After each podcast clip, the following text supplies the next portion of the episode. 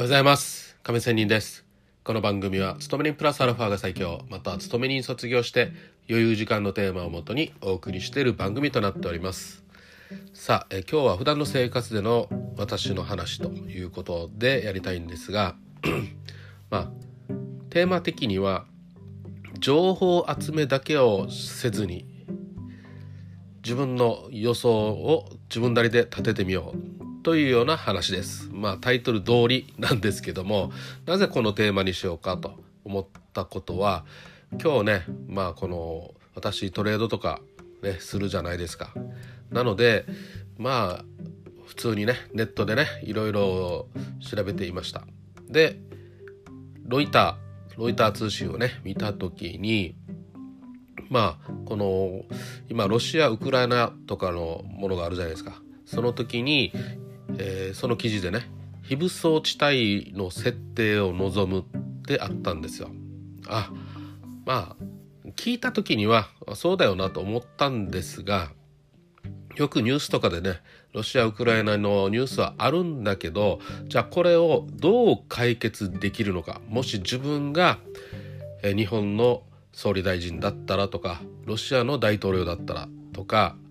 ウクライナの大統領だったらというその立場で考えてじゃあどのように平和に過ごせるのかとかねそういう自分事としてなかなかねどう解決するかっていうのを考えて最近いないなと思ってはっと気づかされたんですよ。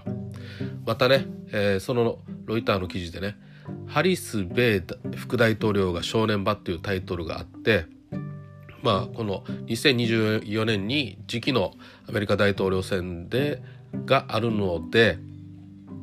まあ、それもねある意味あそうだよって気づいたんですよ。うん、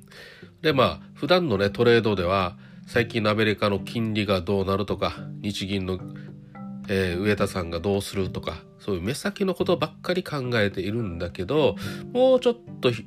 長い目で見たら本当に米大統領は次は誰がなるんだろうとかね。トランプがまた出る出ないとかいう話もあるしとかね。まあそんな感じにじゃあ世界的なトレードをしてるくせにじゃあアメリカの実態をじゃあ本当に自分で探してどうなるのかとかね想像してるかって言ったらちょっとね全然そんなことなくて。目先のことの情報集めばかりをやっているよなと思い知らされたんですよ。いいですか？この情報集めは今のネット社会ではできるんだけどこの自分から何かね解決するために情報集めをしているかったらそうじゃないと そういうことなんですよね。うん、何かの解決ため解決をするために自分事として考えて検索してるかっていうことなんですよね。うんまあ、そこがちょっと最近欠落していて全然思考停止だよな自分はっていうことでとっても反省しました。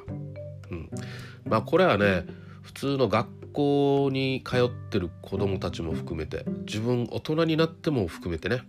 毎日の生活でなんかついつい流されてしまったりダラダラしてしまったり最近自分ダメだよないまいちダラダラ生活してるよなちょっとビシッとしなきゃと思いながらもただ過ごしてる自分がいてね。本当にダメダメな人間だよなとか思いながらもよっしゃまあこういう意味でねさっきから何度も言うように自分事として問題解決を考えてみてまあ当たり外れもあるじゃないですか。それはそれでいいんですよ。当たり外れはいいとしてもし当たったらもちろん嬉しいけども外れた時にあこういう考え方もあるんだというふうな新たなまたね気づきっていうものに触れられるとまたね頭の自分の活性化にもなり発見が楽しいというね。まあそれがねある意味勉強の楽しさとかね別にあの堅苦しい勉強っていう意味でもなくてねなんか自分の興味のあることの新しい気づきってやっぱり嬉しい楽しいじゃないですか。そういうことにつながったらなと思った本日でしたということです。